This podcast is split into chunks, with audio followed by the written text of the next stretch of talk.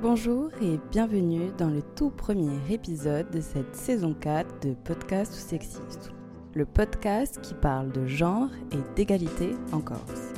Moi, c'est Audrey Royer et aujourd'hui nous allons parler d'inceste. Nous allons parler de pédocriminalité en Corse car j'ai suivi les caravanes de Move Enfants à l'initiative d'Arnaud Gallet qui se présentera juste après ces caravanes ont eu lieu du 15 au 18 janvier en commençant par Bastia et finissant par Ajaccio et en passant par Corte et Porto Vecchio. J'ai réalisé des micro-trottoirs tout au long de cette semaine et réalisé des interviews avec divers professionnels, Arnaud Gallet, Sandrine Delattre, Paul Maerten, qui va nous présenter les caravanes. Nous l'écoutons. Attention, certains propos peuvent choquer, sont violents. Si vous êtes témoin ou victime, demandez de l'aide. Donc euh, les caravanes Move Enfants d'Arnaud Gallet euh, ont pour vocation euh, de faire rencontrer les professionnels de santé, les professionnels de la justice et aussi la société civile dans laquelle on peut bien évidemment inclure et bien heureusement les personnes victimes. Et le but de ces caravanes est de confronter à la fois l'expertise de la personne victime et les outils et les aménagements prévus par les professionnels de santé et euh, de la justice.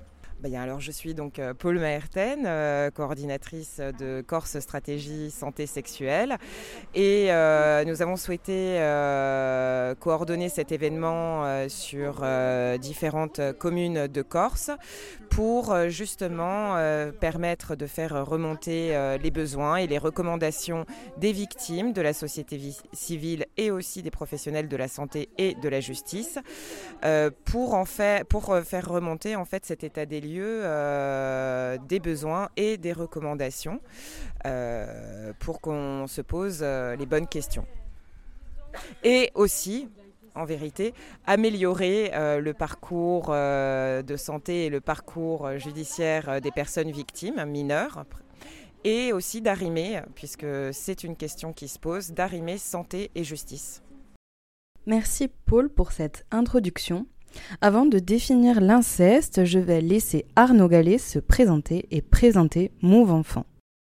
Ouais, donc je m'appelle Arnaud Gallet, euh, j'ai été membre de la commission indépendante sur l'inceste et les violences sexuelles faites aux enfants et je suis également cofondateur de Move Enfant. Move Enfant c'est quoi? C'est un mouvement de survivantes et de survivants de violences dans leur enfance et leurs alliés, et leurs alliés pardon, euh, bah, qui sont présents euh, en France partout, y compris en Corse, c'est important de le dire. Et, donc voilà. Et on a décidé surtout bah, de se dire que les solutions on les connaît et maintenant faut passer à l'action. Ouais, c'est une façon de montrer l'exemple. Et puis même pour définir Move Enfant, je dirais qu'on est un peu le Greenpeace euh, de la protection de l'enfance. Et on se dit qu'au bout d'un moment, bah, ça fait X temps qu'il y a des personnes qui parlent. Maintenant, bah, arrêtons de parler de la parole libérée et, agissons de bonne fois pour toutes, protégeons les enfants. Quelles peuvent être les violences faites aux enfants? Bah, les violences euh, faites aux enfants, malheureusement, elles sont multiples. Déjà, elles peuvent passer par l'éducation, c'est-à-dire qu'on parle souvent d'une éducation euh, non violente et bien en, référence souvent aux violences éducatives ordinaires, en se disant que il y a déjà un rapport asymétrique entre un enfant et un adulte. Donc euh, ça signifie que très facilement, si on n'est pas vigilant à nous, adultes, la manière dont on parle aux enfants, et eh ben, c'est quelque chose qui peut les brusquer. Et puis, eh ben, c'est le terreau fertile euh, aussi euh, d'une éducation violente, avec des violences physiques, etc. C'est-à-dire qu'on banalise aussi euh, bah, par exemple la fessée, on banalise toutes les formes de violence physique, les violences psychologiques, et on banalise même dans ce pays, c'est important de le dire, les violences sexuelles faites aux enfants. Et pour moi qui ai été euh, victime quand j'étais euh, quand j'étais enfant, puisque j'ai été violé entre l'âge de 8 ans et 11 ans par un grand-oncle qui était prêtre missionnaire et à 12 ans par deux cousins, et ben de me rendre compte de cette banalisation, ça, ça me révolte.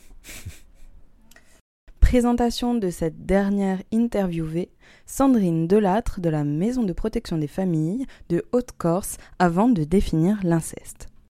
Bonjour, donc je suis l'adjudante-chef Sandrine Delattre de la Maison de protection des familles de la Haute-Corse.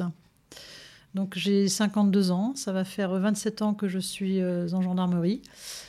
Euh, les maisons de protection des familles euh, sont des nouveaux dispositifs gendarmerie qui ont été mis en place suite au Grenelle des violences intrafamiliales en 2019. Donc ces maisons, il y en a une par euh, département. Et nous, nous sommes une des dernières à avoir été mise en place puisqu'on existe vraiment depuis le 1er janvier 2023. Donc la maison de protection des familles euh, a deux grandes missions. Donc la première, c'est de pouvoir recueillir la parole des victimes de violences intrafamiliales dans les meilleures conditions pour elles. Quand on parle de violences intrafamiliales, on parle de violences de couple, et on parle également de violences envers les enfants, envers les grands-parents, envers tout ce qui touche à la famille, mais également toutes les violences euh, physiques ou psychologiques hein, qui peuvent porter atteinte à des personnes particulièrement vulnérables, que ce soit les personnes en situation de handicap, que ce soit euh, des personnes âgées, euh, etc. Donc on peut sortir hein, dans ce cadre-là des violences intrafamiliales. Quand vous êtes victime, par exemple, euh, du vol de votre voiture, bah, ça paraît assez simple d'aller dans une gendarmerie et puis ça va prendre un quart d'heure, une demi-heure. Bon, vous aurez un petit traumatisme hein, parce que c'est pas drôle quand on se fait voler son véhicule, surtout si on en a besoin, et ça se passera bien. Voilà, pour vous, c'est naturel de faire la démarche d'aller porter plainte et puis euh, votre assurance a besoin de ce dépôt de plainte. Quand on est victime de violence au sein d'une famille, c'est très compliqué. C'est très compliqué parce que euh, souvent la démarche d'aller vers la gendarmerie peut faire peur. Il faut déjà se reconnaître comme victime. Et quand on se reconnaît comme victime, on n'a même pas conscience de tout ce qu'on a pu subir, tant les violences intrafamiliales sont euh, nombreuses et, euh, et, vicieuses finalement, je dirais, parce qu'il faut vraiment des années de travail sur soi-même pour savoir, pour avoir conscience de tout ce qu'on a pu subir.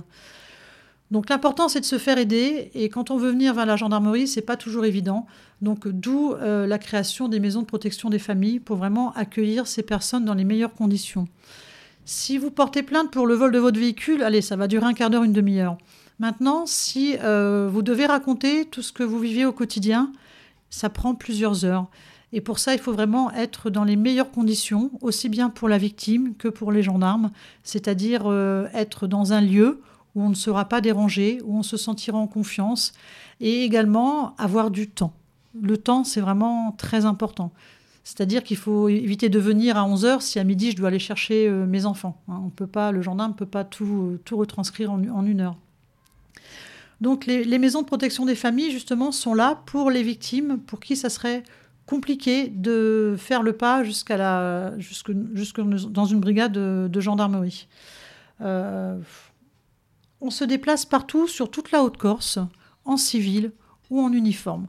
Quand je dis partout, ça peut être également euh, dans une voiture. Si la victime est toute seule que au moment où elle va faire ses courses, par exemple, eh bien, si elle veut nous parler, on pourra aller avec elle sur le parking, dans un endroit discret, en civil, et puis recueillir son audition. On peut se déplacer bien sûr au domicile de la victime si bien sûr le mis en cause n'est pas à proximité. Elle peut également faire le choix de venir dans la maison de protection des familles, qui est un lieu particulièrement euh, chaleureux et accueillant, un lieu très discret qui ne ressemble pas du tout à une gendarmerie. On peut également venir euh, prendre sa déclaration euh, au sein d'une brigade de gendarmerie si c'est plus pratique pour elle, mais on est également là en renfort pour les unités de gendarmerie. C'est-à-dire que la victime peut toujours se présenter dans une gendarmerie, mais si les gendarmes sont très occupés parce qu'il y a déjà l'enquête à préparer derrière, eh bien, ils vont faire appel à nous parce que nous, on est consacrés que pour les victimes. Donc, on a vraiment tout notre temps. On prendra toutes les heures nécessaires pour recueillir sa parole dans les meilleures conditions. Alors, je voudrais tout de suite préciser que le dépôt de plainte n'est pas obligatoire dans le cadre des violences intrafamiliales. En fait, ce que fait le gendarme ou le policier, il recueille votre audition. En haut de la feuille, c'est marqué audition. Donc vous racontez tout ce qui s'est passé, tout ce que vous subissez, aidé par les questions du professionnel. Et à la fin de votre récit, eh bien, vous avez le choix de dire je porte plainte ou je ne porte pas plainte. Il faut savoir que dans le cadre des violences intrafamiliales, le fait qu'il y ait un dépôt de plainte ou pas, ça ne change rien vis à -vis des suites de la procédure. Le gendarme ou le policier, dès l'instant qu'il a connaissance des faits, qu'il a recueilli votre audition, va appeler le procureur de la République via le magistrat de permanence ce jour-là pour rendre compte des faits. Au vu des faits, le magistrat de permanence va décider de la suite de procédure, de la procédure, va décider s'il y a engagement des poursuites ou pas, que la victime ait déposé plainte ou pas. Donc il faut bien savoir que ce n'est pas à cause, entre guillemets, de la victime si l'auteur est mis en garde à vue, c'est à cause des faits qui ont eu lieu et c'est parce que c'est le magistrat qui a décidé qu'il y aurait une garde à vue, qu'il y aurait une poursuite d'enquête. Pour toute urgence et ou danger, contactez immédiatement le 17 ou le 112. Pour prendre contact avec la Maison de protection des familles de Corse, voici les numéros qui seront également renseignés dans la description de l'épisode.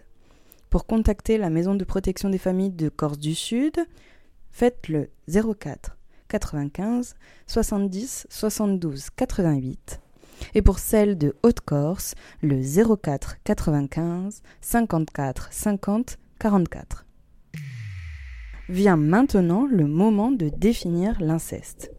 Alors euh, l'inceste fait bien sûr euh, partie hein, des violences euh, intrafamiliales puisque ça se passe au sein de la famille. Alors qu'est-ce que l'inceste? Eh bien l'inceste c'est une relation sexuelle entre proches parents, c'est-à-dire entre deux personnes dont logiquement le mariage est interdit. Donc l'inceste ça peut être un rapport sexuel entre frères et sœurs, entre un parent et l'enfant, entre un grand-parent et l'enfant, entre un oncle et l'enfant. Voilà, c'est tout le mal euh, qu'on peut faire euh, aux enfants. Euh, l'âge légal du consentement est de 15 ans, mais en cas d'inceste, l'âge légal du consentement est de 18 ans. Ça veut dire qu'on ne peut jamais considérer qu'un mineur est consentant quand un parent, lui, quand il a une relation sexuelle avec un parent. Oui, alors euh, c'est tout acte effectivement de, sexuel entre membres d'une famille. Après l'inceste, euh, bah, on voit bien qu'aujourd'hui on a du mal même à faire entrer les cousins dans la définition, etc. Or les cousins sont très souvent euh, des agresseurs, c'est ce qui arrive dans beaucoup de situations, et on a plaidé nous au niveau de la commission indépendante sur l'inceste et les violences sexuelles faites aux enfants. Ça fait partie d'une préconisation qui est une définition de l'inceste aussi qui intègre et inclut les cousins, et on voit bien qu'on a du mal avec ça. Je souhaiterais compléter cette définition par un passage du livre La culture de l'inceste. Il existe un lien continu entre la culture pédocriminelle et la culture de l'inceste. Le harcèlement et les agressions sexuelles racontées par Adèle Haenel entre ses 12 et 15 ans, perpétrées par le réalisateur avec lequel elle a travaillé, ceux de Sarah Habit-Boll par son entraîneur entre ses 15 et ses 17 ans, ceux de Vanessa Springora par un écrivain mentor à partir de l'âge de 14 ans, peuvent se lire comme des situations d'inceste. La nature du lien entre ces hommes et ces enfants, ou jeunes filles, est familiale, dans le sens où les relations reposent sur un lien de proximité, d'autorité, de confiance, de dépendance et d'amour avec ses figures paternelles par adoption. La définition de l'inceste de l'Association internationale des violences de l'inceste est longue, mais il est important de la citer en entier. L'inceste concerne la famille de sang et la famille élargie, ainsi que la famille par adoption. Mais le lien familial est avant tout pour la victime un lien de proximité, d'autorité, de confiance, de dépendance et d'amour. Ainsi, les agresseurs, agresseuses peuvent être dans la famille de sang, père, mère, frère, sœur, grand-père, grand-mère, oncle, tante, cousin. La notion de cousin n'est d'ailleurs pas présente dans la législation. Cousine est dans la famille par alliance, beau-père, belle-mère, oncle par alliance, etc. Entre les mineurs, même un an d'écart peut suffire à établir un lien d'autorité.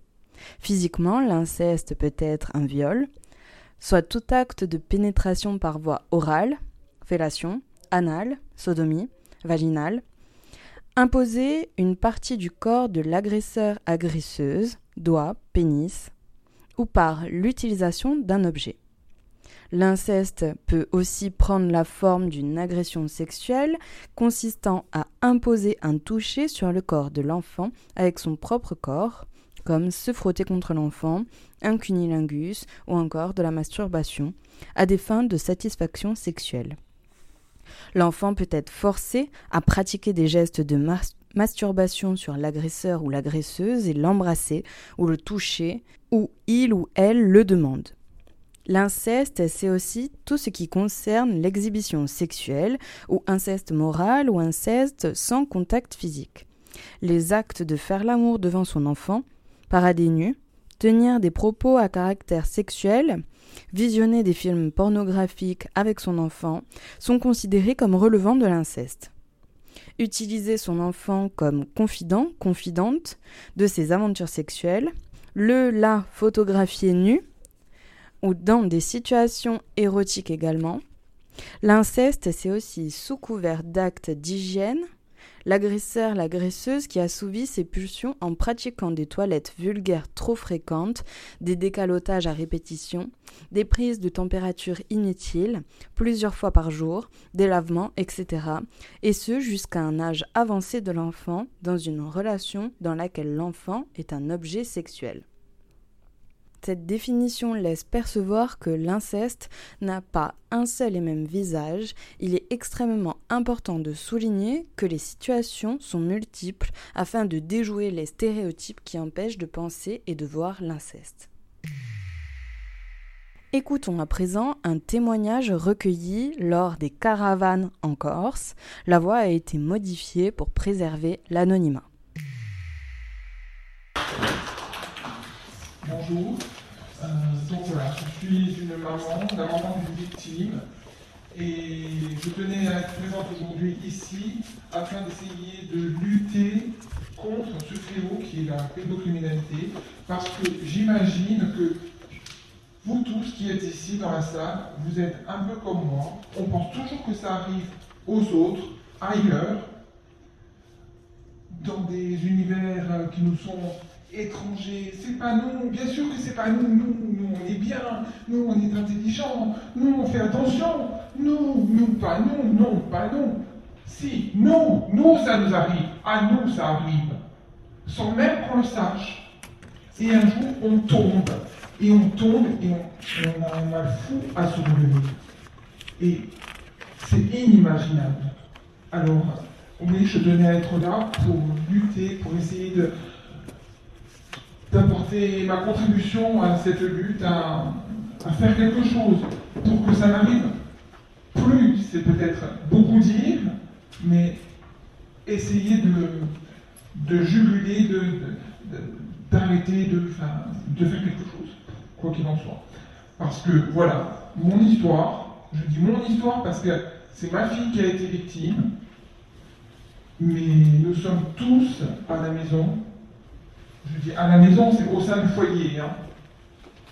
Euh, victime collatérale. Et je pense que vous savez de quoi je parle. Parce que aujourd'hui, ma fille est mal en point. Elle, si vous la voyez, vous ne, vous ne remarquerez sans doute rien. Parce qu'elle est sous traitement, parce que euh, elle est bien entourée parce qu'elle est prise en main par des professionnels qui sont exceptionnels, qui la soutiennent, qui l'aident, qui la comprennent, qui l'accompagnent, et c'est extraordinaire.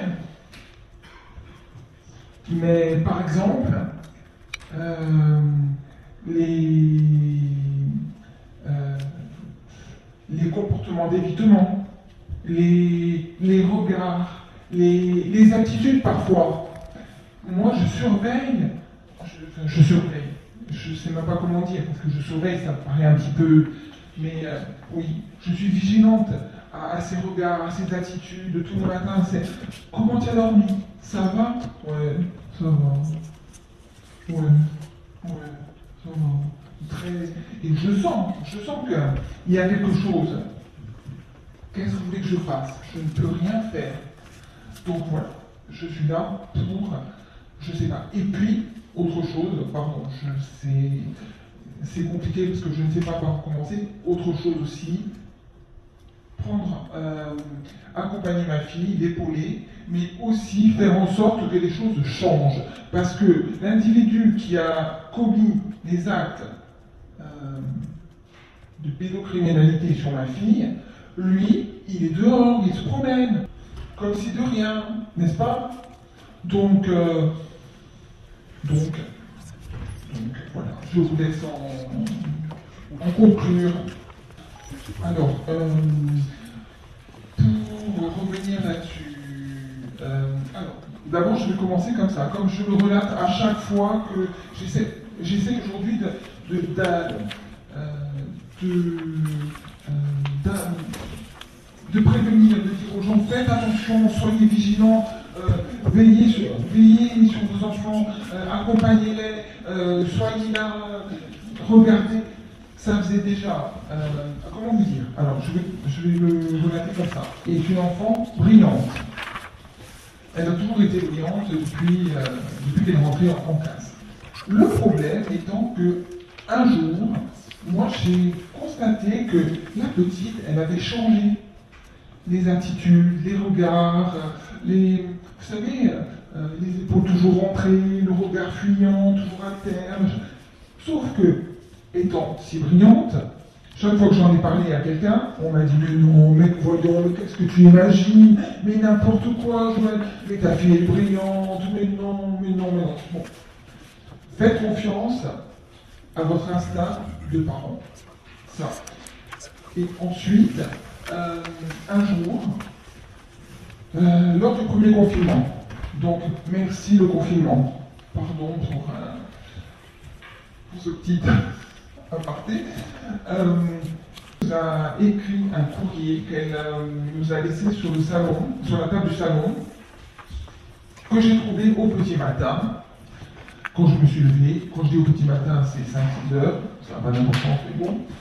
Quand j'ai lu ce courrier, je me suis dit, bon, allez, dans ma tête, ça n'a même pas été, il n'y a, eu aucun doute.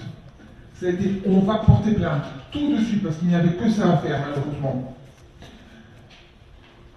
Alors, première réaction, non, non, non, on va pas porter plainte, je veux pas porter plainte. Alors, il a fallu faire un petit travail.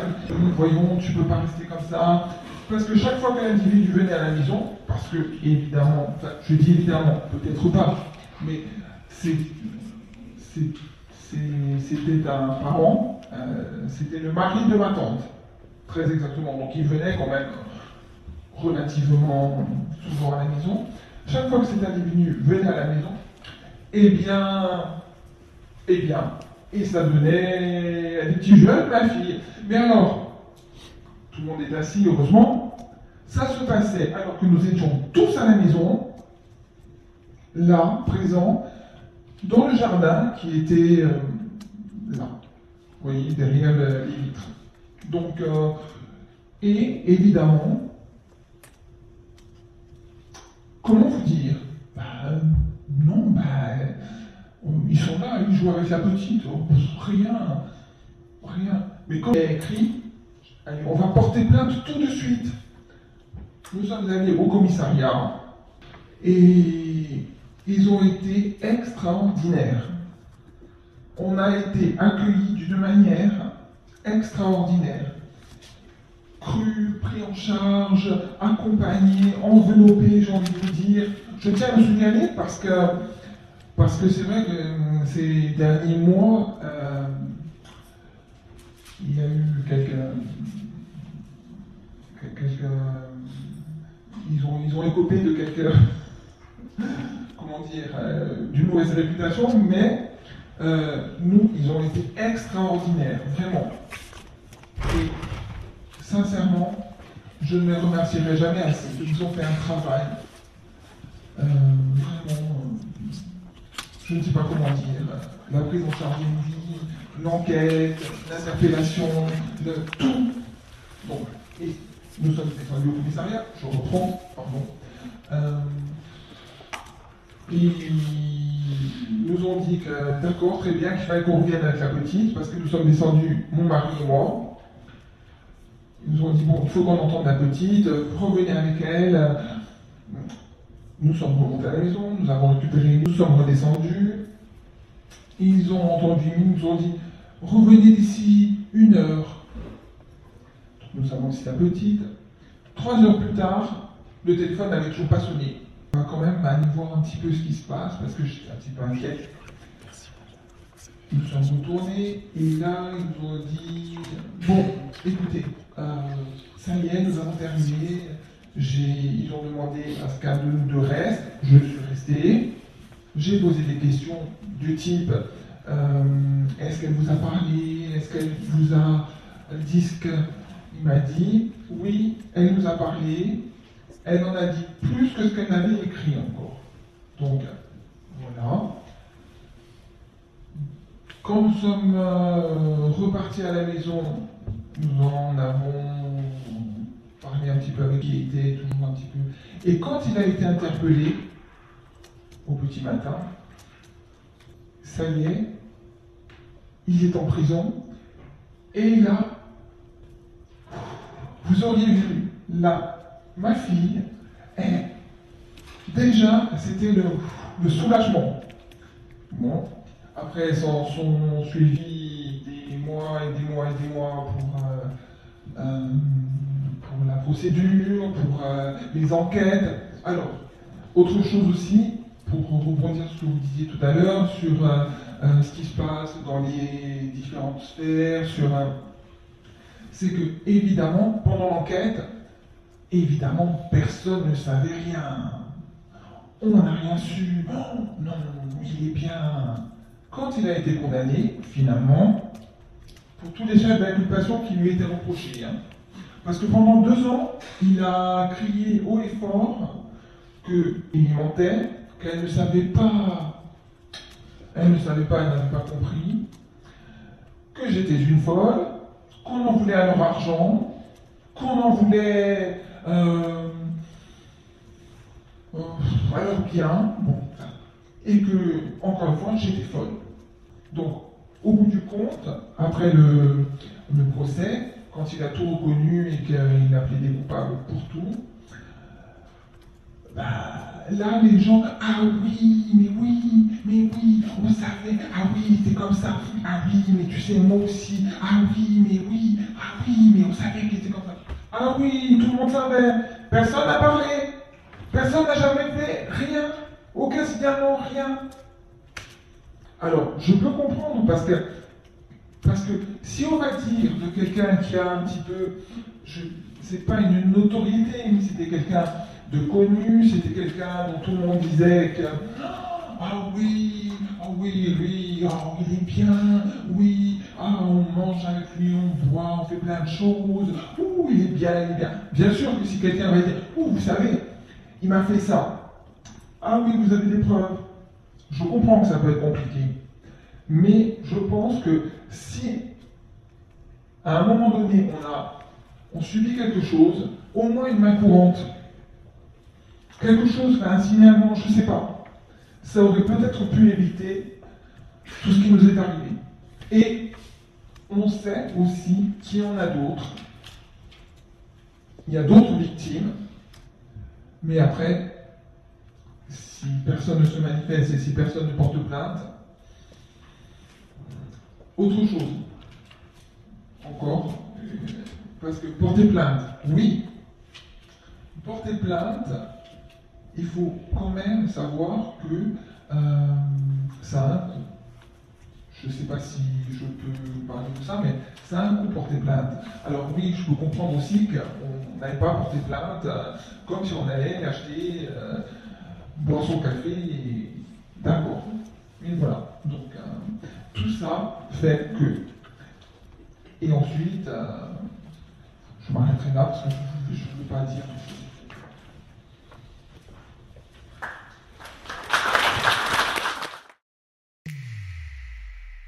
l'inceste est un crime, hein, tout simplement. C'est un crime. Euh, alors, l'inceste, c'est très, très compliqué pour euh, l'enfant et ça a des conséquences en général sur, tout le restant de sa vie. Quand l'enfant est petit, il ne se rend pas compte de ce qui se passe. souvent, l'adulte va lui faire croire que c'est une preuve d'amour. Il va lui faire croire qu'il partage des secrets d'adulte avec lui et l'enfant ne sait pas. Hein, ne sait pas. Je repense toujours à un reportage euh, j'avais vu à Ajaccio où euh, un homme devenu adulte aujourd'hui racontait hein, son père venait dans sa chambre et le masturbait. Il disait euh, J'avais juste peur de faire pipi. Voilà, j'avais juste peur de faire pipi. Forcément, il ne pouvait pas mettre des mots dessus. et puis l'enfant va, va grandir, et puis peut-être qu'un jour il va se rendre compte que finalement ce qui se passe, eh bien, c'est pas normal. Il va s'en rendre compte peut-être, et puis il va se dire mais ouais, c'est pas normal, mais en tout cas, j'ai jamais dit non. Parce que l'enfant ne sait pas qu'il n'était pas en capacité de dire non. Il était vraiment pris dans un piège. Donc l'enfant ben, va s'en vouloir va s'en vouloir, va continuer de grandir, d'accepter. Et puis, euh, s'il peut se dire, bah, si je porte plainte, euh, la famille va être détruite et c'est de ma faute finalement, puisque j'ai jamais dit non et tout sera détruit à cause de moi. Donc, euh, l'inceste, c'est vraiment un cercle vicieux. Hein. C'est très dur d'en sortir.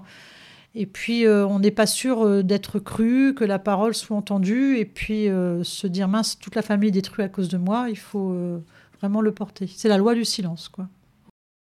Petit extrait de la restitution de ces caravanes en Corse qui a eu lieu le 19 janvier à Ajaccio. Écoutons Arnaud Gallet. Un enfant sur cinq en Europe est victime de violences sexuelles. Un enfant sur cinq. 160 000 enfants en France, chaque année, sont victimes de violences sexuelles. On parle de 2-3 enfants par classe. 10% de la population française, comme moi, ont été victimes de violences sexuelles dans leur enfance. Lorsqu'on parle de violences sexuelles, n'en déplaise à certains, on parle de violences sexuées. 80% des victimes sont des filles, 94 à 97% des agresseurs sont des hommes. Les plus vulnérables ne sont pas épargnés, c'est important de le rappeler et on l'a vu en Corse. Rappelons que l'OMS, l'Organisation mondiale de la santé, nous dit que les enfants en situation de handicap sont 4, fois, 4 à 5 fois plus exposés que les autres enfants. En ce qui concerne la justice, d'après l'Observatoire national de la délinquance et des réponses pénales, moins de 4%, je dis bien moins de 4% des enfants victimes de viol déposent plainte. Moins de 4%. Comparé, aux violences faites aux femmes, on parle de 10 à 14% des femmes victimes de violences qui déposent plainte. Regardons donc le sort que nous réservons aux enfants. 73% de ces plaintes, 73% de ces plaintes sont classées sans suite.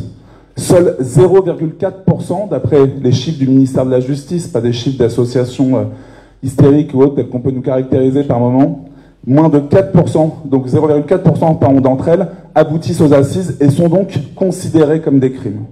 En 2021, c'est dans ce contexte que le livre de Camille Kouchner a soulevé un mouvement sociétal inédit, MeToo Inceste, qui a conduit le président de la République à une prise de parole historique au sein de laquelle il a annoncé deux choses sur lesquelles je souhaiterais revenir.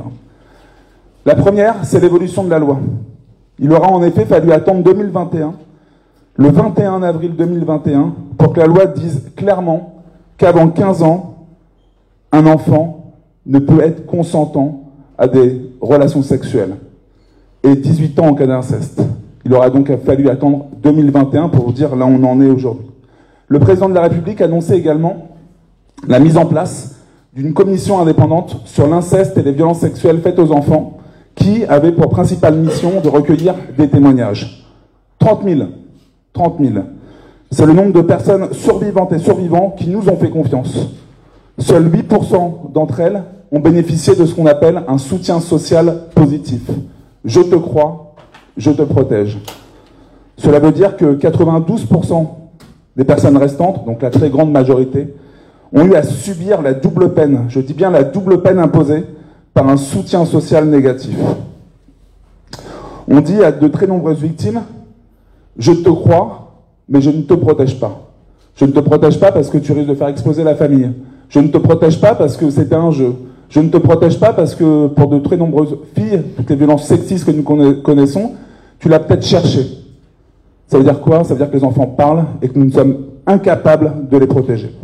Ou très peu tout Arnaud, peux-tu nous présenter la Civise et nous dire ce qu'elle a permis pour comprendre et agir sur l'inceste?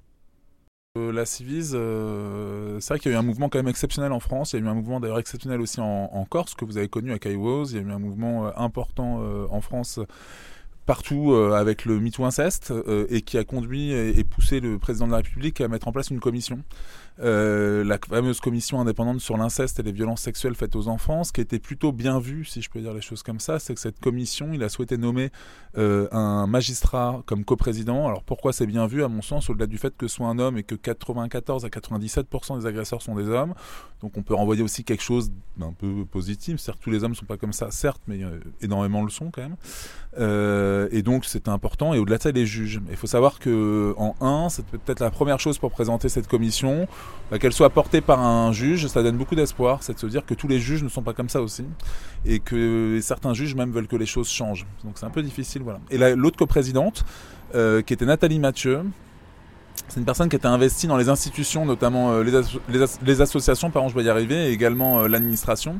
Et là aussi, c'est important parce que bah, on voit bien que dans certaines institutions, il y a une vraie remise en question euh, sur bah, la manière dont on vient protéger les enfants et qu'elles viennent elles-mêmes, en sa qualité de coprésidente avec le juge Durand, incarner ce changement possible. Bah, je pense que c'était vachement positif. Et puis, pour présenter la commission, cette commission, il y avait des membres également dont je faisais partie. Et nous, en tant que survivantes et survivants, on était membres qualifiés.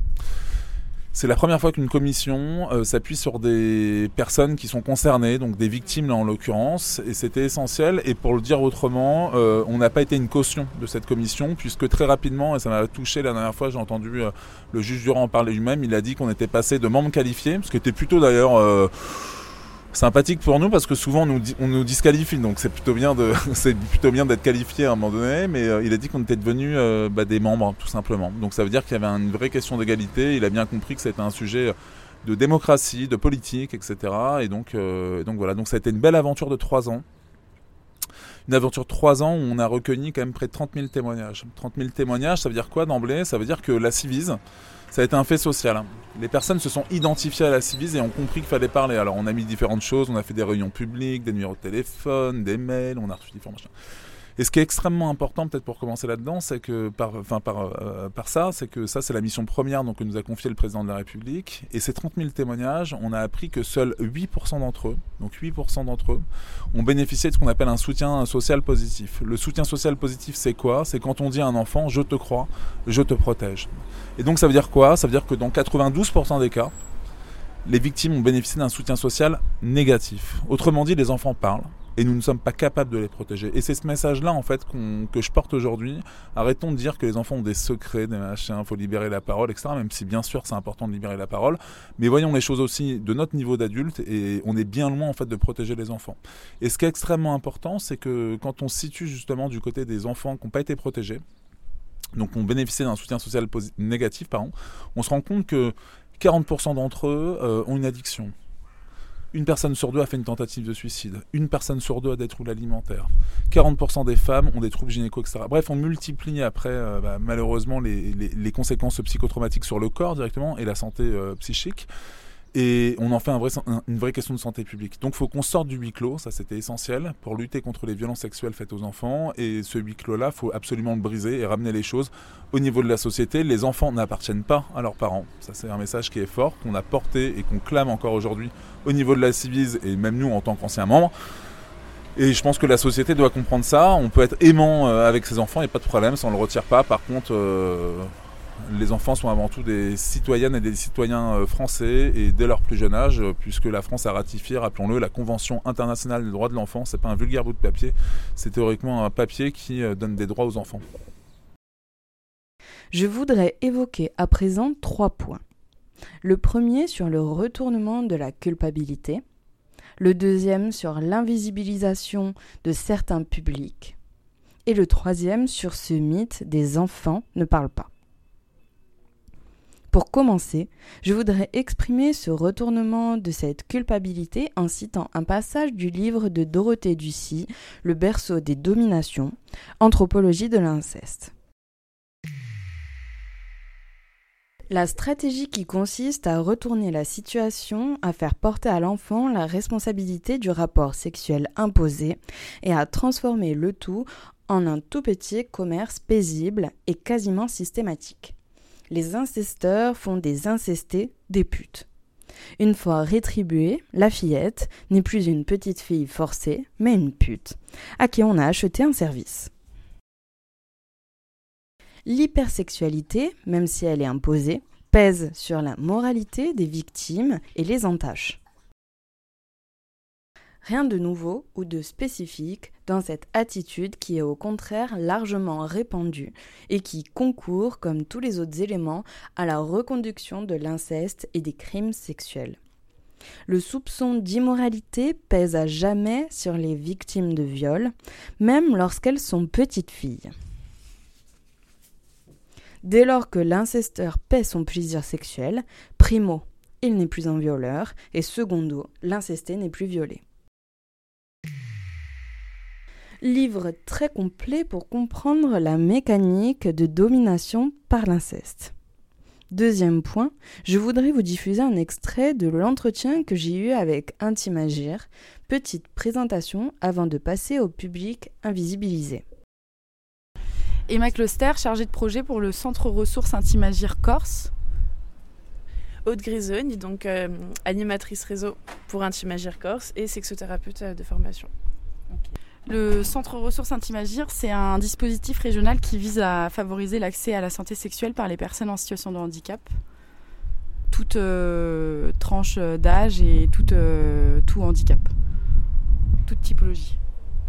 ce qu'on entend par la santé sexuelle, ça regroupe euh, l'accès à la vie intime, affective, sexuelle, la lutte contre les violences sexistes et sexuelles et le soutien à la parentalité. Bah, la question de l'inceste et des violences sexuelles sur les enfants touche évidemment aussi les personnes en situation de handicap et c'est presque un facteur euh, aggravant et une fragilité en plus qu'il peut y avoir sur ces questions-là. Et euh, on parle peu d'inceste, mais on parle encore plus d'inceste, enfin encore moins pardon d'inceste sur euh, sur les personnes en situation de handicap, les enfants. Les chiffres démontrent que les personnes en situation de handicap sont jusqu'à 5 fois plus à risque d'être victimes de violences sexuelles. Au niveau des chiffres aussi, on sait qu'il y a plus d'une femme sur deux euh, autistes qui a déjà été victime de violences sexuelles. Donc ce qui est un chiffre énorme, plus d'une femme sur deux. Euh. Donc nous, c'était important d'être euh, là ici parce qu'évidemment, il y a un gros tabou sur l'inceste et il y a une, grosse invisibilisation des personnes en situation de handicap et des enfants. Donc nous, on est là aussi pour représenter, entre guillemets, prendre, donner des informations sur cette partie-là de la population qui est quand même bien importante. On voit bien que c'est intéressant aussi d'avoir euh, suivi les caravanes Move Enfants toute la semaine dans chacun des, lieux de rencontre et d'échange pour à chaque fois euh, remettre sur la table le, sujet du handicap euh, qui est souvent l'angle mort des politiques publiques alors que ça devrait être transversal. Donc au fur et à mesure des années, on fait aussi le constat que l'écoute est quand même assez compliqué sur les questions de violence sexuelle, encore plus des enfants. Et on peut rajouter cette difficulté quand la personne a des, par exemple un, trouble du spectre de l'autisme avec des codes sociaux qui sont différents, avec une déficience intellectuelle qui fait qu'on ne parle pas forcément avec les bons mots attendus. Et ça rajoute une invisibilisation encore plus forte euh, sur ces questions-là et sur ces personnes-là. Durant ces journées d'échange, nous avons parlé d'intersectionnalité. En effet, l'intersectionnalité est utilisée pour révéler la pluralité et l'entrecroisement des discriminations et des rapports de domination et d'oppression, soit l'exploitation d'un groupe social par un autre. Par exemple, une femme va subir de la discrimination de genre. Une femme noire de genre et d'ethnie une femme noire handicapée, on rajoute le validisme, et si elle est en plus lesbienne, une discrimination d'orientation sexuelle. Bref, la totale. Tout ça pour dire qu'il faut voir le spectre dans sa totalité et ne rien mettre de côté et surtout pas certaines catégories de personnes. Enfin, troisième point, pour revenir sur les propos d'Arnaud Gallet, je voudrais démonter, de concert avec lui, le postulat suivant les enfants ne parlent pas. Remettons-nous en question, surtout, nous, adultes, nous ne les écoutons pas. Je reprendrai un passage du livre La culture de l'inceste. Les rouages du monde patriarcal de la culture de l'inceste et du viol empêchent femmes et enfants ainsi que les personnes LGBTQIA+ d'être entendues. Cet empêchement de la parole est systémique, la silenciation se joue à plusieurs niveaux. D'abord au niveau de la famille. L'idée que l'enfant ne parle pas est fausse. L'enfant parle, le corps de l'enfant parle, mais personne ne veut l'entendre ou le voir.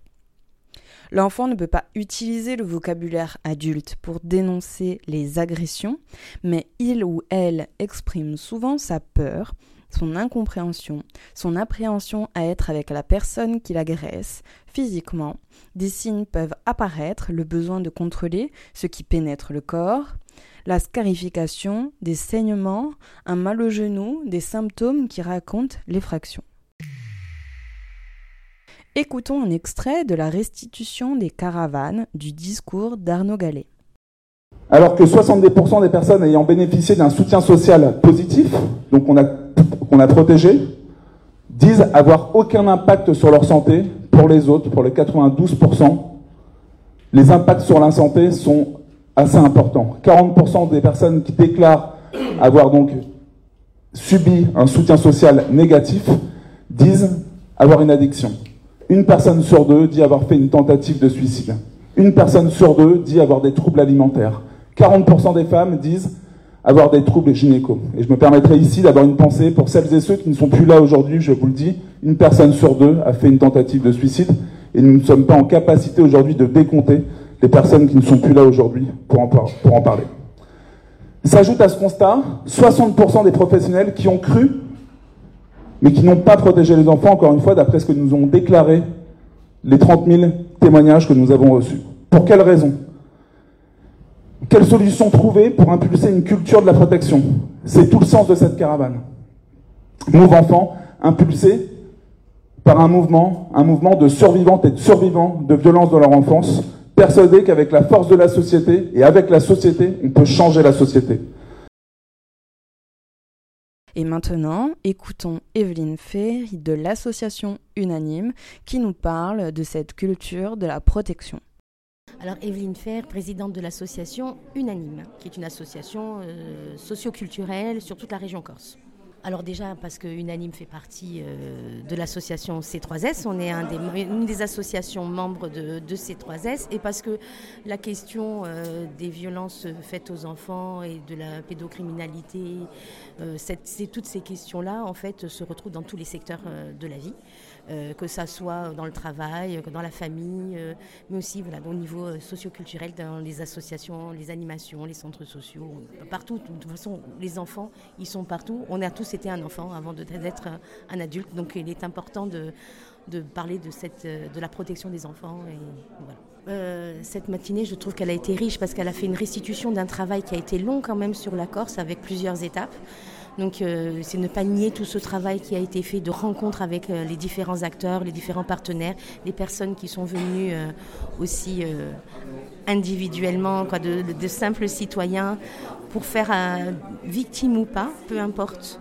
ce qui a permis aussi de faire émerger une parole des difficultés de professionnels, d'associations, d'enfants, de parents.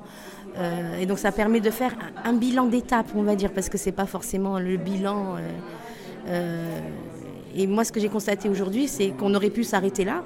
Et en fait, ça a relancé quand même beaucoup de questionnements. Et on, on, sent beaucoup de frustration, d'inquiétude et d'incertitude au niveau local, au niveau régional et au niveau national. Donc sur l'impuissance ou le manque de moyens.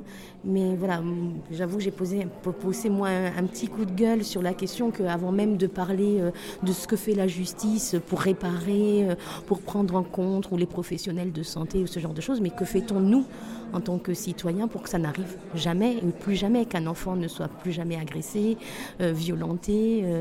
c'est c'est la responsabilité, bien sûr, des associations, de la justice. Il faut qu'il y ait des réparations, il n'y a aucun problème. Mais il ne faut pas que ça arrive jusqu'à la justice. C'est-à-dire qu'il n'y ait aucune agression sexuelle sur un enfant. Voilà, et aucune agression sexuelle tout court. Mais on a, voilà, ça commence. Comment on peut faire un, bébé violé ou Oui, mais malheureusement, ça existe. Il ne faut pas fermer les yeux. Il ne faut pas se déresponsabiliser dans les familles, dans les écoles, partout. On est tous responsables. Et dire que ça n'arrive qu'ailleurs ou que ça ne peut pas arriver chez soi, ça n'arrive pas dans mon village ou ce genre c'est faux. On, euh, sait que ça arrive. Euh, et pas, il ne faut pas le banaliser non plus et il faut le prendre en compte. Donc que fait-on pour faire ça? Voilà, donc cette action-là, quoi. Moi, c'est pour ça que j'ai posé mon coup de gueule. C'est bien beau de se renvoyer la balle de structure en structure. Vous n'avez pas fait ci, vous n'avez pas fait ça, euh, voilà. Et ce qui m'a après un peu dérangé et que je n'ai pas eu le temps de dire, c'est euh, chaque professionnel est bon dans sa partie, où il fait tout ce qu'il peut avec les moyens qu'il a. On, fait remonter dans les préconisations qu'on a un besoin de coordination. Comment peut-on arriver à se coordonner quand on reporte, on reporte la faute sur l'autre? Moi, je fais bien, et c'est vous qui faites pas bien. Non, la coordination, c'est comment on fait mieux ensemble. Même si on fait bien chacun dans notre coin, c'est la coordination, elle doit servir à ça. C'est on doit faire mieux ensemble et mieux se parler, mieux parce que c'est pas juste se coordonner, de se donner des infos. C'est comment on fait évoluer les choses, comment on fait régresser le taux d'agression. Les propos d'Evelyne Fer, ils sont toujours très justes et ici font écho aux propos d'une personne victime d'inceste qui a bien voulu me parler de comment ça se passe. comment est-ce que les enfants parlent et de l'importance de tous les citoyens et citoyennes à être en alerte pour venir en aide aux enfants. Nous l'écoutons. Que je pense euh, déjà, c'est qu'au niveau de la prévention, euh, il faudrait, euh, au niveau de l'éducation nationale, commencer dès le plus jeune âge. au niveau même de la maternelle sur en fait l'espace de chaque enfant euh, que euh, en fait qu'est-ce qu'on peut faire où on n'est pas obligé de s'asseoir sur les genoux de tonton ou euh, rien que le bisou sur la bouche à papa maman c'est difficile de, pour un enfant en fait de parler s'il n'est pas cru par sa famille, si c'est justement ses parents qui sont censés le protéger, si, ce sont eux qui l'abusent. Euh, il ne sait pas à qui parler. Donc c'est pour ça qu'en fait il faut euh, au niveau euh, de l'éducation nationale faire le premier pas, faire des cours sur justement faire venir des intervenants. au collège c'est déjà trop tard parce que ça commence très tôt. et au collège, on est déjà dans la colère et on ne peut pas, déjà que les gens qui étaient censés nous protéger euh, ne, nous protègent pas, ils nous abusent.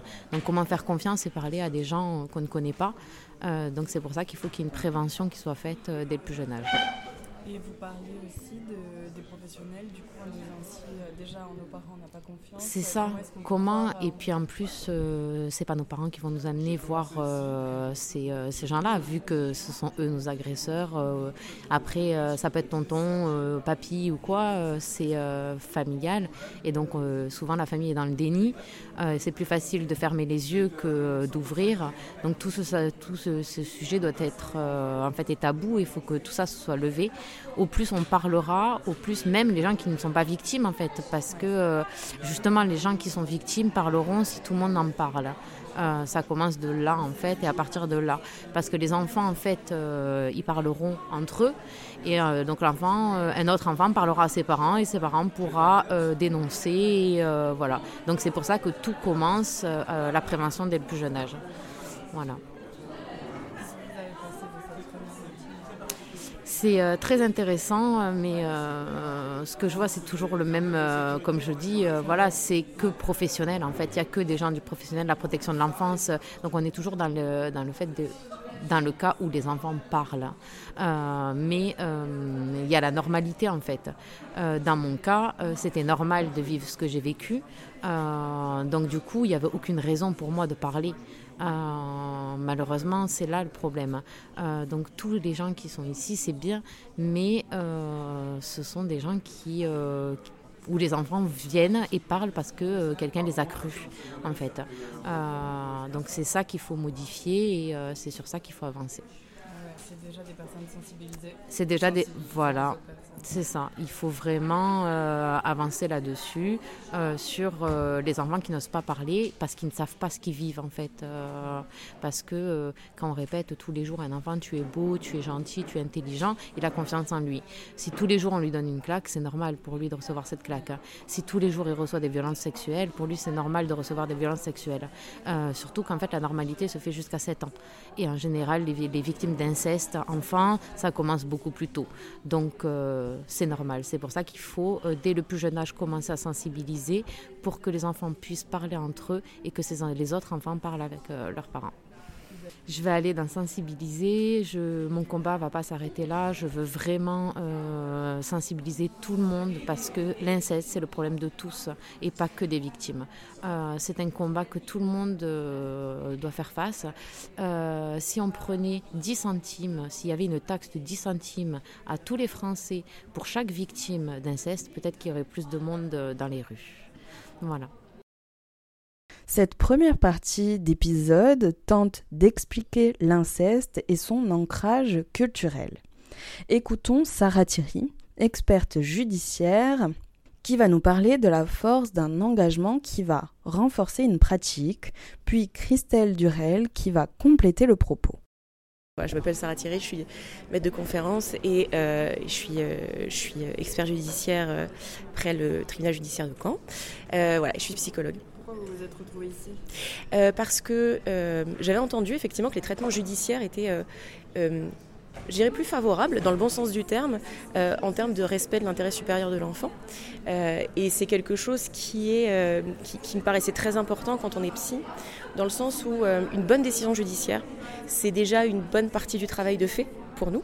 Euh, et je, travaillais essentiellement avec, euh, des, familles dans lesquelles on, avait des parents qui, euh, qui, dénonçaient des violences et qui se sont fait très régulièrement retirer leurs enfants parce que manque de condamnation euh, de, de, de, l'auteur présumé, ou parce que, enfin voilà, on arrive à des choses qui sont complètement euh, délirantes en termes de traitement judiciaire.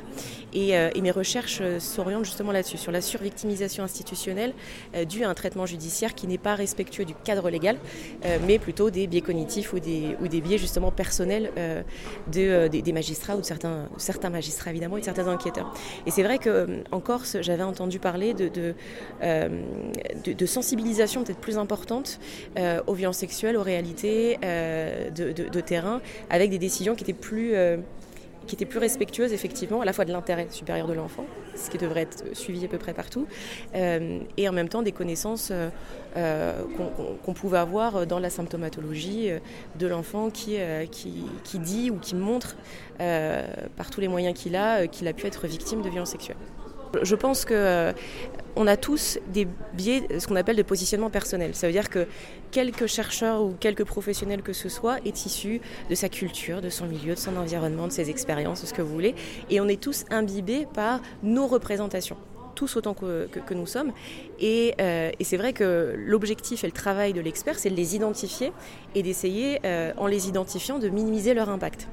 Euh, mais effectivement, ce qui, revient souvent dans des expertises abusives, c'est la notion de mais on a ici des militants féministes. Et c'est assez, je, trouve assez rigolo parce que euh, ça nous montre quand même qu'on a un manque de connaissances sur les connaissances qu'on a aujourd'hui dans l'éthiologie, euh, notamment des, auteurs de violences euh, sexuelles qui ont été développés par les courants constructivistes pardon, aux États-Unis et qui étaient portés par des mouvements féministes.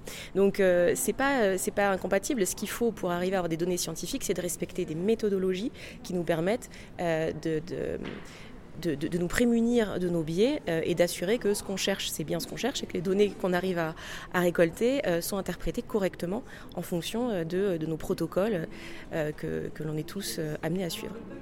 De alors j'ai trouvé ça très intéressant, la transdisciplinarité. j'ai trouvé qu'il y avait quand même du monde par rapport au, fait qu'on soit en semaine, voilà, que c'est une journée complète. Donc c'est c'est assez, euh, c'est assez prenant, il faut s'organiser.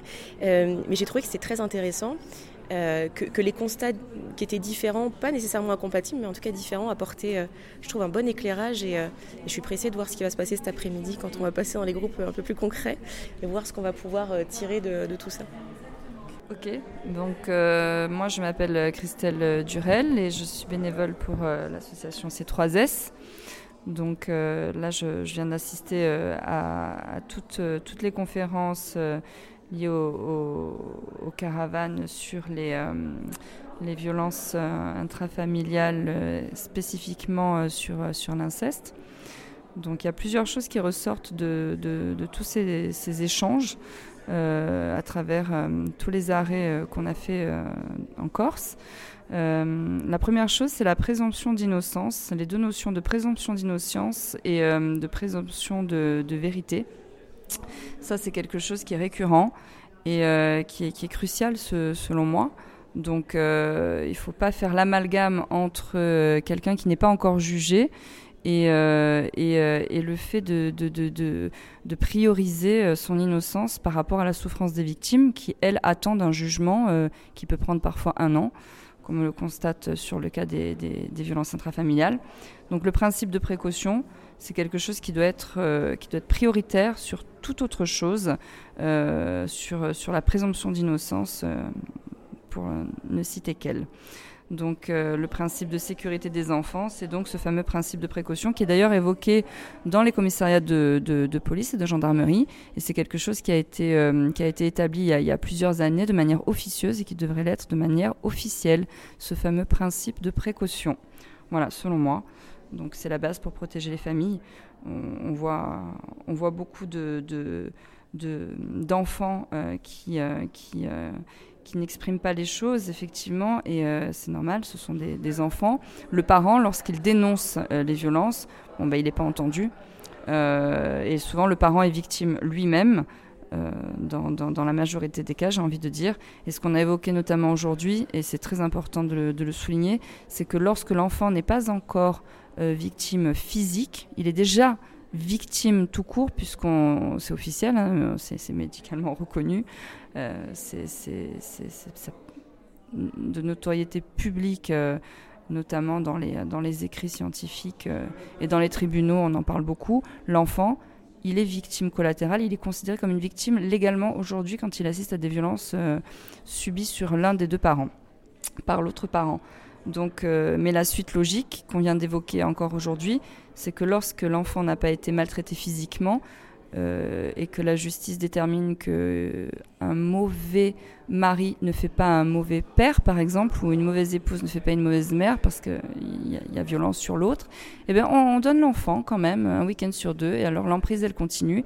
Et là, les violences, elles apparaissent très souvent sur l'enfant, les violences physiques, parce que c'est le maintien de l'emprise sur l'autre parent ce sont des personnes, ces, personnes violentes qui n'ont pas d'âme, ce sont c'est de la perversion. Et, voilà, je pense que là, euh, là les, choses sont, très très claires. C'est, ça qu'il faut, euh, qu'il faut éradiquer sans demi-mesure, sans aucune excuse, euh, ni de c'est trop compliqué, ou ça prend trop de temps, ou on fait déjà les choses bien on n'a pas besoin de faire un état des lieux de ce qui est bien fait, parce que c'est pas bien fait. Il y a eu des évolutions, certes, mais quand c'est bien fait, c'est qu'il n'y a plus le problème.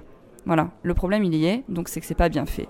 Il faut vraiment ne plus cautionner du tout cette, euh, cette violence sur les enfants, cette violence tout court sur, euh, sur, sur, dans la famille, parce que si c'était bien fait, ça n'existerait plus, tout simplement. Et il est ressorti quelque chose de très très important euh, aujourd'hui, je, trouve.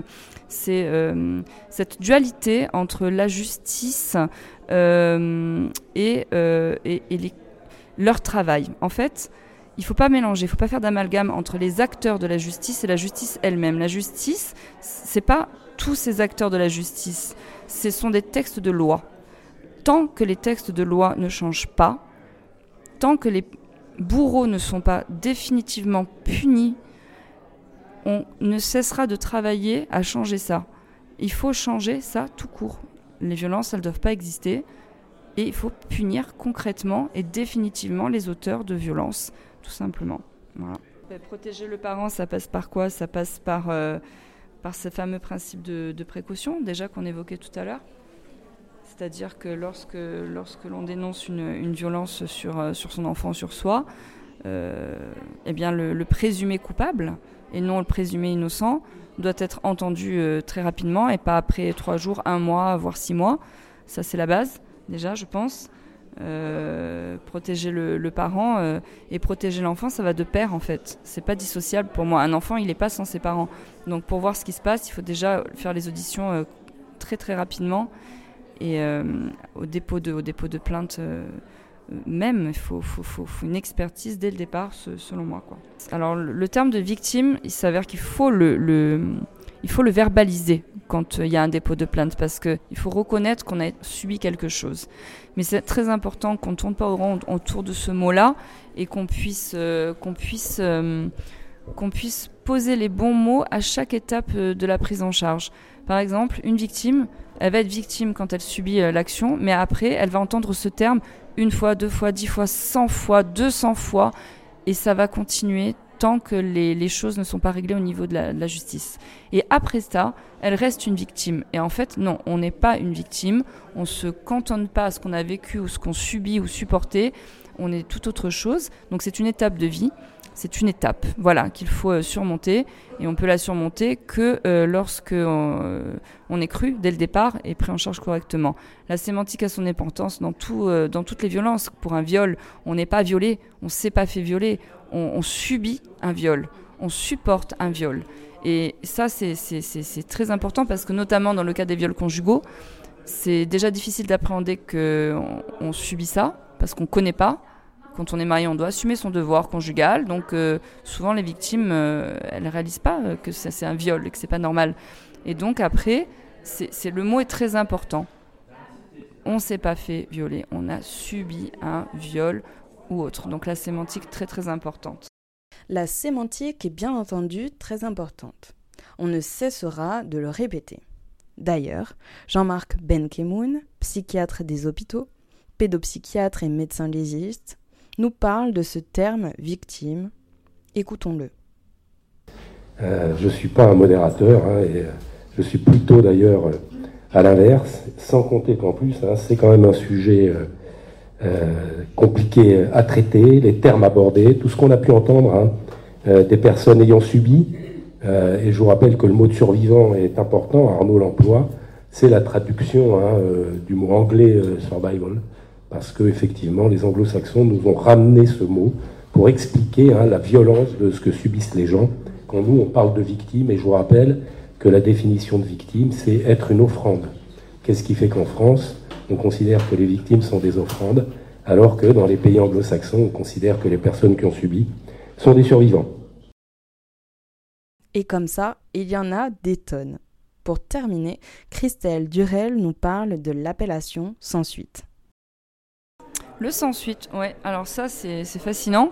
Le classement sans suite, il faut changer ça au niveau de la société. Ça ne veut pas dire que les faits ne sont pas arrivés. Ça veut dire qu'une enquête, c'est très difficile à mener et qu'il n'y euh, a pas assez de preuves pour pouvoir euh, montrer, démontrer en justice que les, faits sont les faits. Mais ça ne veut pas dire que c'est pas arrivé. Ça veut dire qu'on n'a pas assez d'éléments.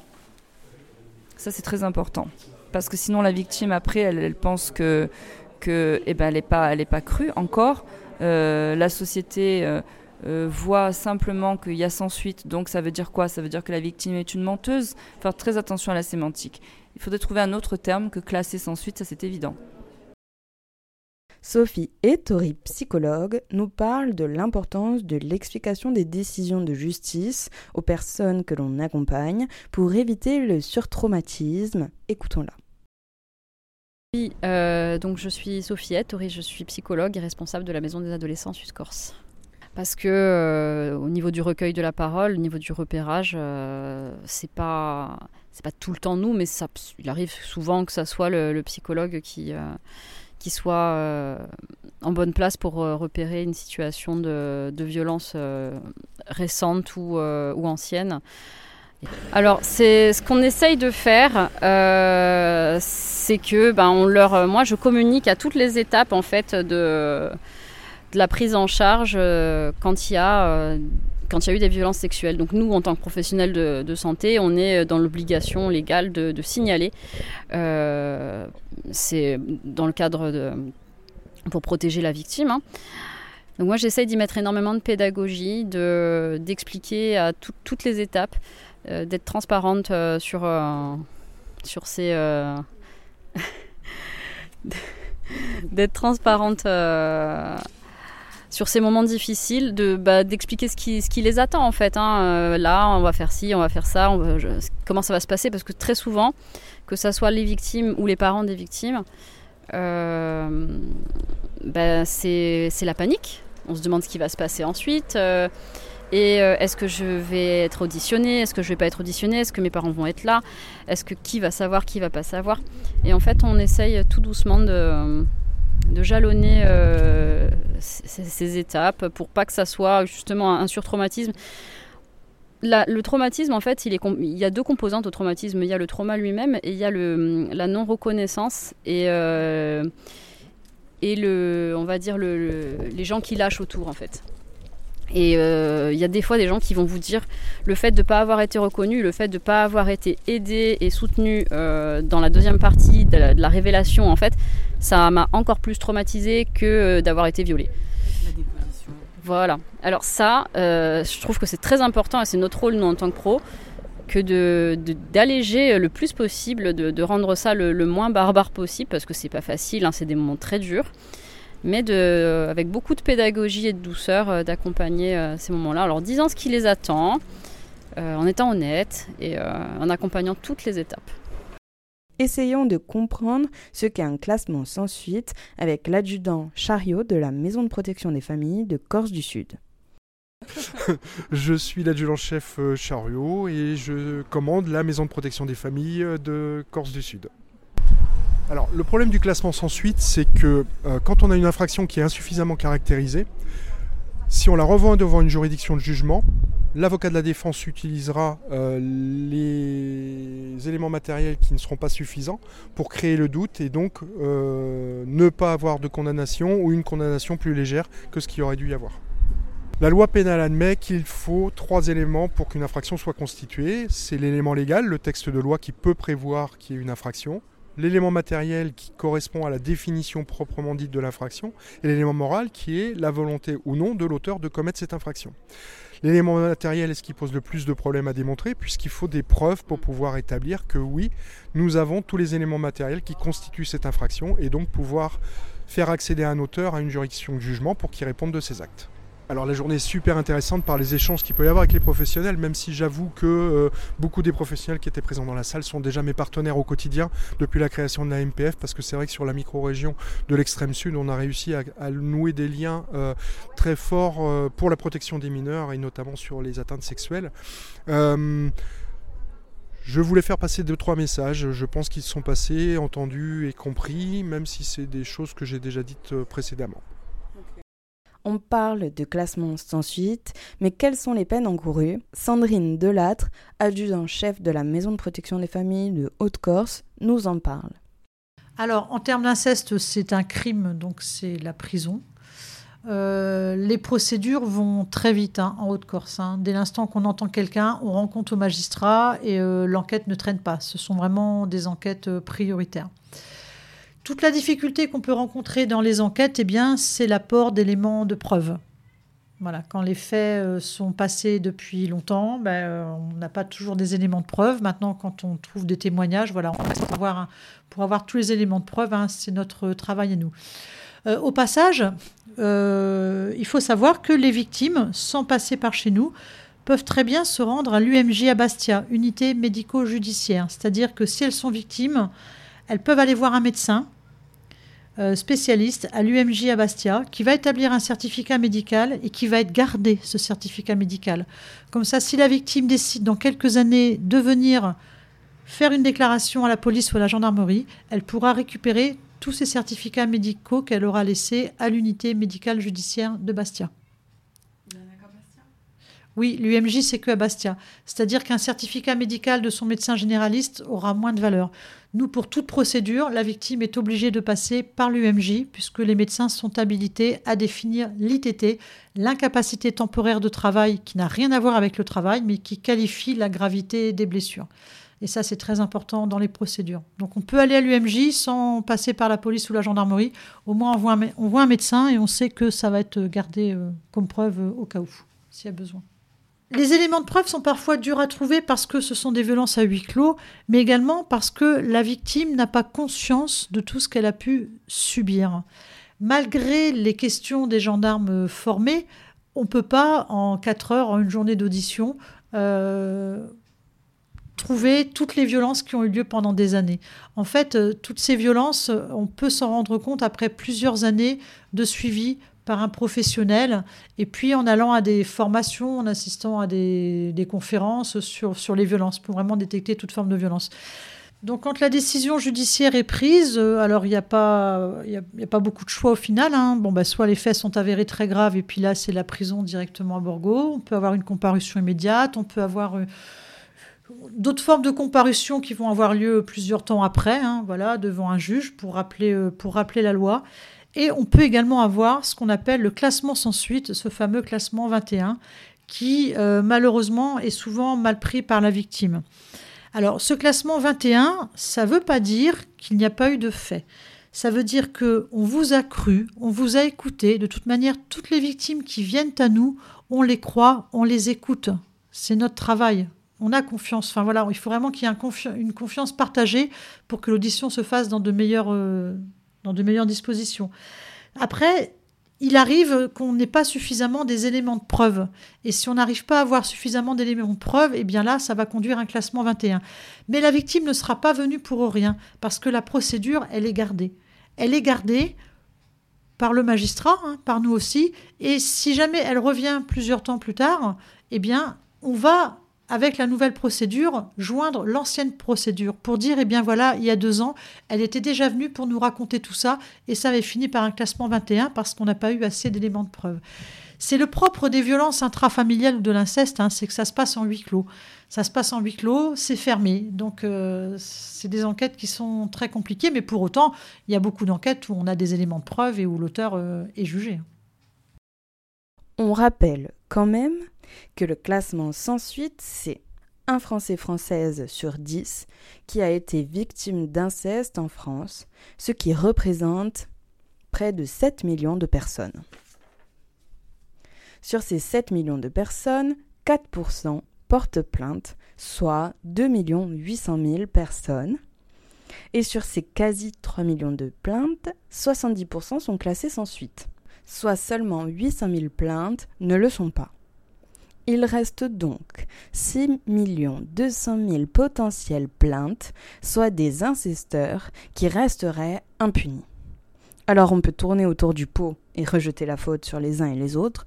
En attendant, 160 000 enfants chaque année sont incestés, c'est-à-dire agressés, sodomisés, pénétrés et blessés, humiliés.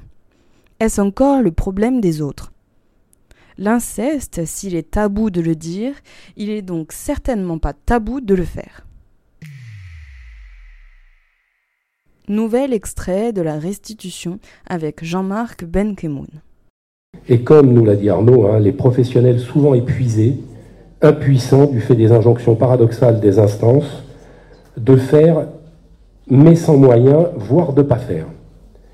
Alors pour te répondre Pascal, moi je pense que la France ne protège pas ses enfants. Euh, la, présomption euh, de protection passe bien après euh, la, présomption d'innocence. Alors que ça devrait être une, on pourrait dire, une, obligation de protéger. Arnaud, tu parlais de consentir à l'âge de 15 ans, que ça avait été une avancée terrible. Ça n'a pas été une avancée, hein, ça a été une bataille terrible. Ça nous a pris des, des années et des années. Et même 15 ans, vous imaginez que les neuropsychologues nous disent que le cerveau humain ne peut pas consentir avant l'âge de 25 ans. Euh, vous allez dans un magasin de meubles, vous allez acheter un meuble, je vous rappelle que la loi Scribner vous donne 15 jours ou 10 jours pour vous dédire. En cas de viol, on n'a pas ça. Hein. Euh, et en plus, cet âge de 15 ans, il a été décidé contre l'avis de la première dame de France, hein, contre l'avis de Madame Macron. C'est important de le dire et de le rappeler, euh, parce que ça veut dire effectivement que nos instances n'y sont pas. Je rappelle d'ailleurs que euh, l'inceste est permis en France après l'âge de 18 ans. Ça veut dire qu'après l'âge de 18 ans, on peut se marier avec sa fille ou avec son fils, on peut avoir des rapports sexuels, etc. Et si ça, c'est pas une injonction paradoxale, ça veut dire que tant que tu es mineur, tu peux pas, mais dès que tu as dépassé euh, la minorité, bah, tu peux. Donc l'inceste, contrairement à ce qu'on pense, est permis en France, et, euh, on retrouve d'ailleurs ces injonctions paradoxales dans la bouche même du président. Je voulais hein, mettre un petit, peu de bémol, je modère tes propos sur le fait qu'effectivement, le président Macron a tenu des mots effectivement puissants, mais euh, sur le terrain n'en a pas eu euh, les retombées. Voilà, donc euh, j'en veux pour preuve ici d'ailleurs l'absence de certaines agences territoriales et gouvernementales qui traduit à mon sens hein, un manque d'engagement total et un engagement total dans les injonctions paradoxales, dans le laisser pour compte un peu les survivants et les aidants, parce que, euh, voilà, la volonté euh, de protection de l'enfant n'est pas, réellement dans leur ADN. Je rappelle d'ailleurs que le familialisme est dans l'ADN de l'aide sociale à l'enfance. la loi, euh, l'article 375, la loi qui détermine la protection de l'enfance et qui détermine le fait qu'on va donner au président du conseil départemental et donc ici au président de la collectivité, territoriale euh, la protection de l'enfance passe en fait par le familialisme. Or, 80% des agressions se passent dans les familles. Donc ça veut dire que vraisemblablement, il va falloir changer cet ADN de la protection de l'enfance et de l'ASE. Enfin, la protection de l'enfance, c'est l'affaire de tous, on l'a dit ici, hein, c'est pas l'affaire que de nous, c'est l'affaire de tous. Et je rappelle que c'est d'abord l'affaire des parents. Euh, la définition de la parentalité, la parentalité est définie, c'est-à-dire que on est tellement démunis qu'il faut qu'on ait euh, des définitions, c'est défini dans, les codes. Hein. et la première définition de la parentalité, c'est la protection de leurs enfants. C'est-à-dire que le premier rôle des parents, c'est de protéger les enfants. Ça veut dire que les parents agresseurs ne sont pas protecteurs et donc ils devraient être déchus de leurs droits, alors qu'actuellement, le plus souvent, ils obtiennent paradoxalement la garde. Donc la protection de l'enfance, c'est l'affaire de tous, les parents. La société en cercle concentrique, le voisinage, la cité, l'école, qui garantit les liens d'attachement de l'enfant, hein, dont on sait la, la nécessité pour qu'il se construise positivement. Ça veut dire que c'est l'affaire de tous. Dans le livre La culture de l'inceste, Sokna Fall nous dit dans ce contexte, la notion d'innocence insuffle l'idée que la justice interviendrait autant pour des raisons morales que pénales. Il n'est plus question de savoir si une enfant ou un enfant a bien subi ces gestes-là de cette personne-là, mais si, comme dans les contes moraux du siècle passé, l'enfant est ou non coupable de mensonges. Soknafo nous dit aussi Notre société préfère la solution à la compréhension. Nous savons tous et toutes que des enfants sont maltraités, violés dans leur famille et que le cerveau infantile se construit et s'adapte aux expériences précoces. Pourtant, nous regardons les enfants perturbés et les patients patientes en crise comme si les troubles étaient sans lien avec leur vécu. Dans les hôpitaux psychiatriques, les CMP, on reçoit les personnes en dressant l'amnèse de leurs symptômes et en retraçant leur parcours de vie, et ensuite, on laisse ces informations de côté. Le message envoyé aux victimes reste le même. Vous êtes le problème. On ne vous a pas créé de problème. Ou encore, ne cherchez pas à vous comprendre et surtout n'accusez personne de vos malheurs. Ce discours est parfaitement efficace pour que rien ne change et que les auteurs ou autrices de violence continuent de perpétuer leurs crimes en toute impunité. Il y a un élément que nous n'avons pas encore pris en compte, il s'agit de l'amnésie traumatique, partielle ou totale, causée par un traumatisme. On en parle avec Sandrine Delattre. L'inceste, c'est de l'ordre du traumatisme. Pareil pour les violences conjugales. Hein. C'est vraiment de l'ordre d'un traumatisme. Quand on pense traumatisme, il faut tout de suite penser traumatisme, le Bataclan, euh, la guerre du Vietnam, voilà la guerre. Un traumatisme, c'est quoi? Ça veut dire que je vis dans un environnement qui n'est pas sécurisant et qu'à n'importe quel moment, la bombe peut exploser. Donc je suis toujours sur le qui-vive, en train d'attendre. Euh, je me couche dans ma chambre, je ne sais pas si la porte va s'ouvrir ce soir. Je ne sais pas. Donc ça, c'est vraiment le traumatisme. Ça veut dire que pendant plusieurs années, on vit euh, dans un environnement où on est toujours en hypervigilance pour se dire est-ce que ça va arriver ou est-ce que ça ne va pas arriver? Quand vous subissez euh, quelque chose de violent, une agression, l'inceste hein, ou autre chose, eh bien, pour supporter l'insupportable, il y a un phénomène qui va se mettre en place vis-à-vis du cerveau, donc qui va commencer par ce qu'on appelle l'état de sidération. C'est-à-dire que euh, tellement, je suis tellement surpris par ce qui se passe que mes muscles vont se figer, je ne suis pas capable de fuir, donc euh, je, suis figé sur place, je ne comprends pas ce qui se passe et mon cerveau va se déconnecter jusqu'à être dissocié. En fait, c'est une forme de protection du cerveau. C'est-à-dire que si je reçois un stress très violent et que je ne peux pas m'enfuir, eh bien c'est simple, je meurs d'une crise cardiaque. Je vous fais un résumé en trois secondes, hein, parce que sinon il faudrait plusieurs heures pour expliquer tout ça. Donc, pour pas mourir, le cerveau se dissocie, le disjoncteur se déclenche, et je me dissocie. C'est ce qu'on va retrouver chez les victimes de viol souvent, où elles vont raconter qu'elles se voyaient. C'est comme si elles étaient sorties de leur corps. Donc à ce moment-là, eh bien, la personne ne ressent plus rien. Et puis, euh, tout ce qui va se passer va s'inscrire dans le cerveau reptilien de l'arrière, le cerveau des émotions. Donc, on n'enregistre que des émotions, c'est-à-dire ça peut être des couleurs, euh, des odeurs, euh, des sensations. Mais on n'est pas en capacité, comme le cerveau est déconnecté, d'enregistrer tout dans notre disque dur qui est le cortex préfrontal, c'est-à-dire le lieu, le moment, l'heure exactement, comment ça s'est passé. Donc quand on recueille la parole d'une victime d'inceste ou de violence intrafamiliale, eh bien, on a toujours du mal à avoir tous ces éléments parce qu'au moment où ça s'est passé, elle était en état de dissociation et ça ne s'est pas enregistré au bon endroit. Ça ne s'est pas enregistré au bon endroit, ça crée un traumatisme qui va faire que à un moment donné, eh bien, ça peut être plusieurs mois, plusieurs années après, on ne sait pas pourquoi. Je vais sentir une odeur, quelqu'un va dire une phrase, va sortir un mouchoir, ou voilà. Et puis, d'un seul coup, je vais avoir un flash et je vais revivre ce qui s'est passé. Et le traumatisme, c'est vraiment ça, c'est de revivre sans arrêt ce qui s'est passé. Le traumatisme, c'est quelque chose qu'on n'a pas digéré. C'est complètement différent d'un deuil où le deuil, on va pleurer bah, les premiers mois, les premières années, parce que, par exemple, notre grand-mère est décédée. Mais normalement, logiquement, voilà, au bout de six mois, un an peut-être, on va avoir fait le deuil, puisque bah, c'était la logique des choses. Donc on va pouvoir penser à notre grand-mère sans revivre le traumatisme de sa mort. On va revivre les bons moments qu'on a vécu avec elle. On va pas pleurer à chaque fois qu'on va parler d'elle. Le traumatisme, c'est complètement différent. C'est-à-dire que quand je me remémore cette situation de manière volontaire ou involontaire, parce que quelque chose va me le rappeler, eh bien je vais revivre cet événement. Donc je vais être très mal. Et quand je suis traumatisée, j'ai beaucoup de mal à avancer dans la vie.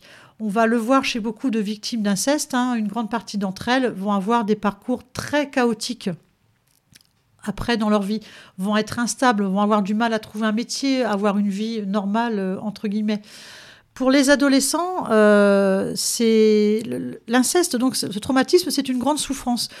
Comment est-ce qu'on fait pour masquer une grande souffrance? Eh bien, on va s'en créer une autre. C'est-à-dire que l'adolescent peut se diriger vers des conduites addictives. Il peut aller vers la scarification, il peut prendre des stupéfiants, il peut avoir des conduites très dangereuses pour lui, euh, il peut consommer beaucoup d'alcool. En fait, c'est un petit peu le principe. Hein, euh, si j'ai mal au pied, je me cogne la tête et j'oublie que j'ai mal au pied.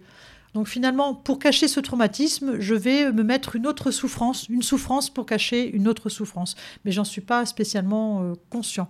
Hein. Donc c'est des comportements bah, qui peuvent des fois permettre, nous aider à, déceler des personnes qui seraient victimes d'inceste.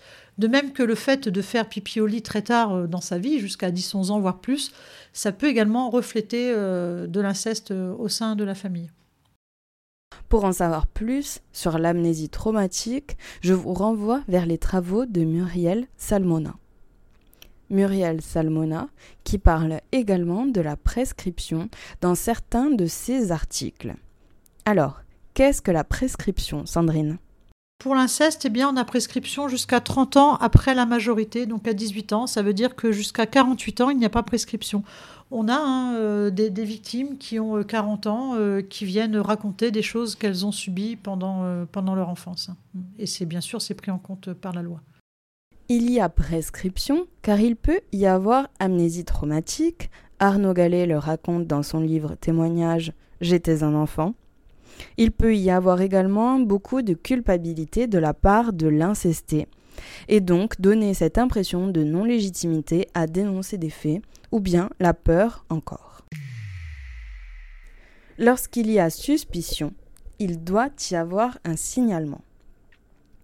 S'il n'est pas tout à fait clair dans la loi et pour les professionnels que le signalement est obligatoire par la loi, il y a ne serait-ce que l'obligation d'assistance à personne en danger. Même si la protection devrait être plus de l'ordre de l'inné que de l'obligation. On s'entend. Et alors ce signalement doit être fait à la CRIP. Mais alors qu'est-ce que la CRIP C'est la cellule de recueil des informations préoccupantes.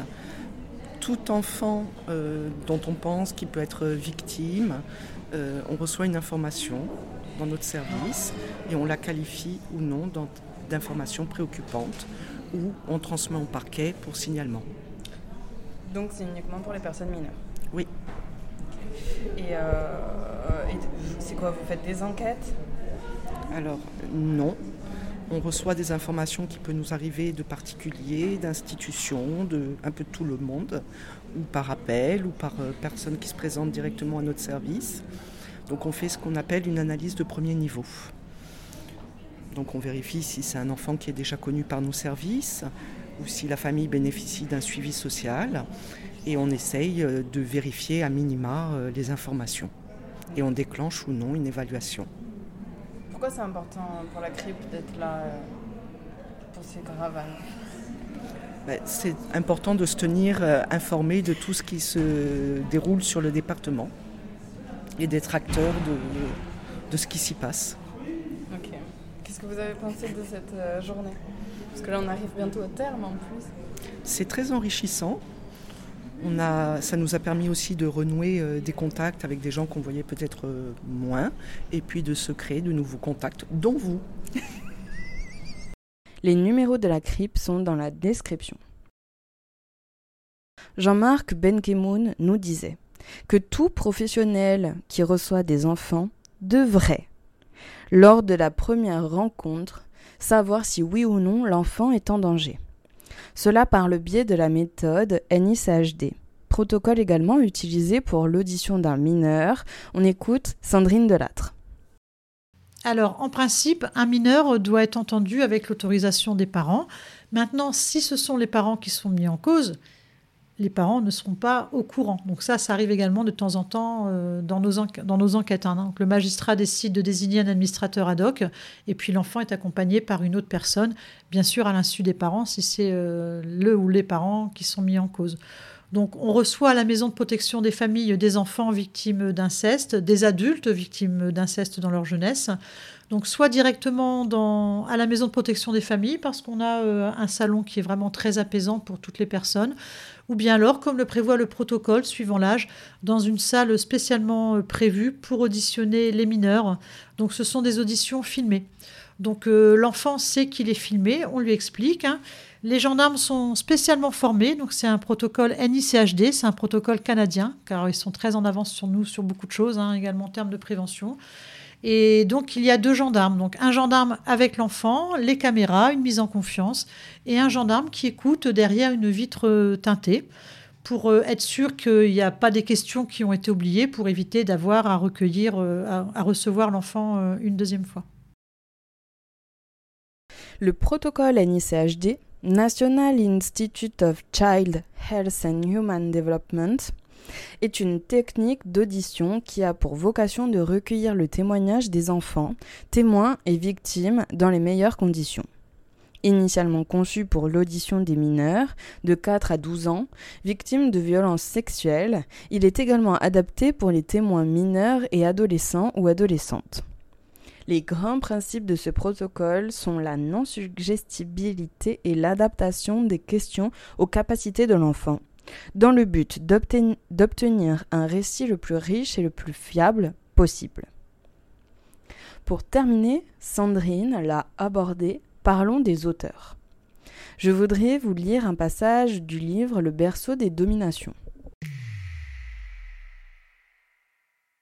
Si les hommes qui violent et ou incestent ont toujours l'impression qu'ils ne forcent personne et que leurs partenaires ont toutes et tous été consentants, c'est aussi parce que les différentes manières dont ils ont obtenu un rapport sexuel n'ont jamais ressemblé, même de loin, à la situation idéale typique du viol.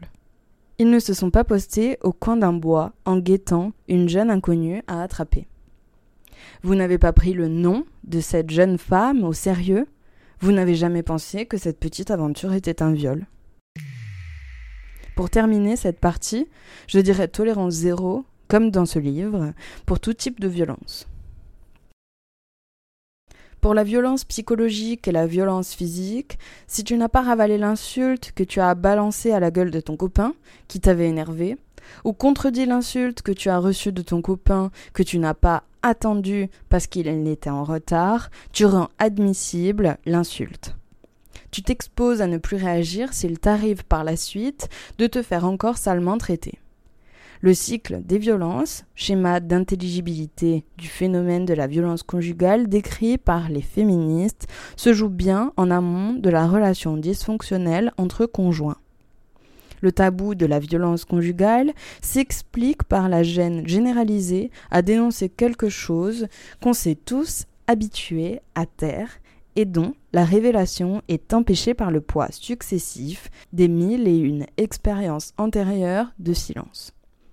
Ajoutez à cela la naturalisation des violences sexuelles et sexistes, pensées comme pulsionnelles, ce qui joue en faveur de l'absence de volonté politique d'éradiquer le viol, et on voit mal comment les filles de toutes les autres personnes violées réaliseraient qu'elles vivent un viol. Je vous retrouve dans une deuxième partie pour parler plus amplement des caravanes en Corse.